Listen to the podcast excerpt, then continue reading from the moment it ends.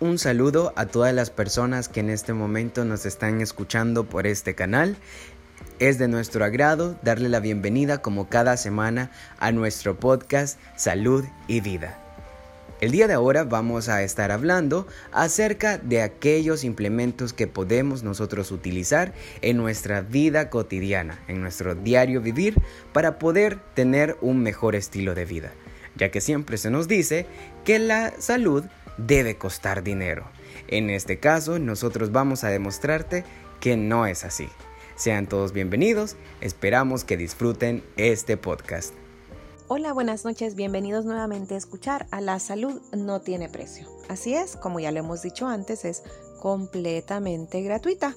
¿Y por qué es completamente gratuita? Pues porque nosotros lo único que tenemos que aprender a hacer es a conocer nuestro cuerpo, a saber lo que necesita y a brindarle todos los elementos que lo hacen fuerte y sano para poder tener una calidad de vida, que es lo que todos buscamos independientemente cuáles sean nuestros hábitos alimenticios.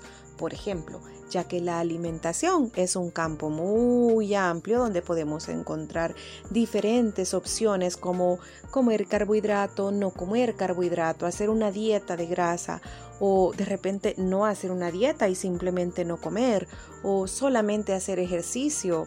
No, no hagamos ejercicio, sino que solo dejemos el azúcar. Infinidad de opciones que nos pueden atacar de repente, en las cuales nos vemos inmersos en tener que elegir una de ellas. Simplemente tenemos que aprender a conocer nuestro cuerpo para saber qué es lo que necesita y no dejarnos llevar por qué es lo bueno y qué es lo malo, ya que cada cuerpo es completamente diferente y por eso existen diferentes tipos de alimentación los cuales se pueden fusionar o se pueden llevar de una forma paralela sin ningún problema, ya que todos los cuerpos son diferentes y ninguno tiene que ser regido por una dieta específica como normalmente nos han acostumbrado a creer o pensar que toda la alimentación está llena de enfermedades y que todo nos va a producir algo malo en nuestro cuerpo.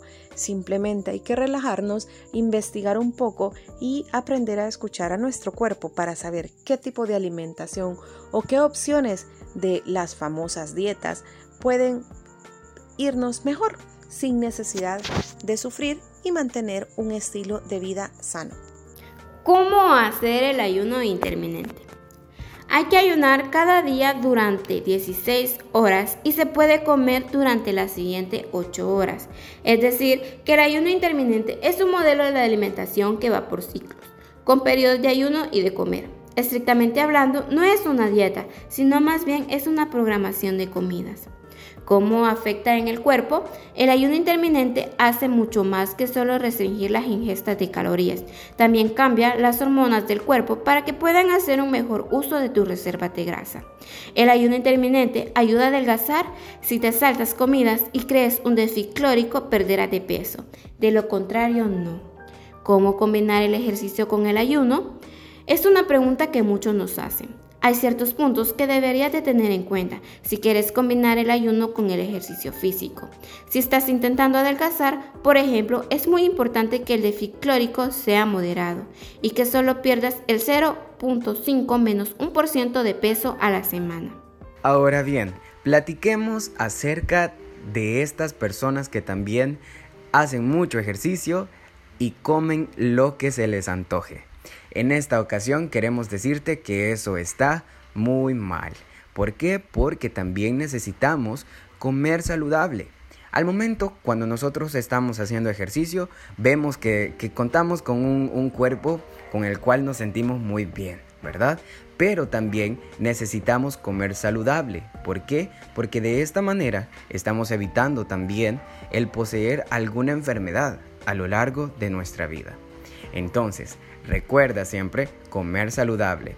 Vamos a incluir, en nuestra dieta verduras, frutas y carbohidratos. Todo esto medido, ¿verdad? Siempre vamos a consultar a nuestro médico de cabecera, también a nuestro nutriólogo para que nos aconseje.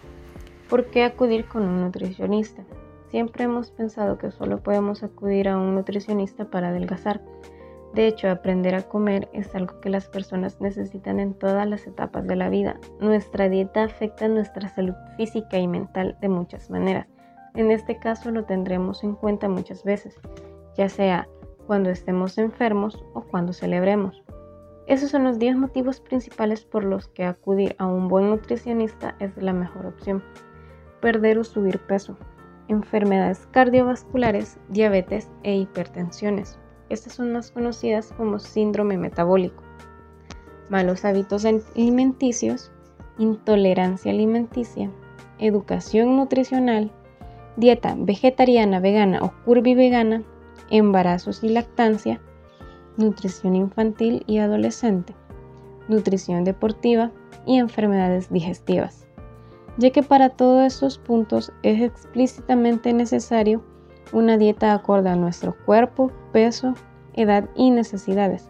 No es recomendable empezar una dieta sin la supervisión de un profesional. La base de una buena alimentación siempre va a ir de la mano de una dieta saludable. Y entre varios tipos de dietas, en esta ocasión vamos a hablar de una que no es tan popular, la cual recibe el nombre de dieta cetogénica. Esta dieta rompe con paradigmas o más bien va en contra de las dietas convencionales y populares, ya que esta consiste en llevar una alimentación alta en grasas, bajas en carbohidratos y un consumo nulo de productos procesados. Cabe resaltar que algunas de las grasas que se deben consumir son el aceite de oliva extra virgen, aceite de coco, aceite de aguacate y evitar por completo los aceites vegetales. Se recomienda también consumir carnes, huevos y frutos secos. Algunos de los beneficios que trae consigo el realizar esta dieta es que al recibir nuestro cuerpo más grasas saludables, las convierte en energía. También gracias a estudios realizados se ha comprobado que reduce los niveles de azúcar en la sangre, por lo tanto es bastante recomendable para personas que tienen diabetes. Y por último, pero no menos importante, es una manera muy eficaz para perder peso y disminuir los factores de riesgo en enfermedades cardiovasculares. Esta dieta ha llegado a causar controversia en la comunidad médica y científica por sugerir un consumo elevado en grasa, pero ya existen varios estudios que fundamentan su efectividad y en algún momento tendrá su reconocimiento.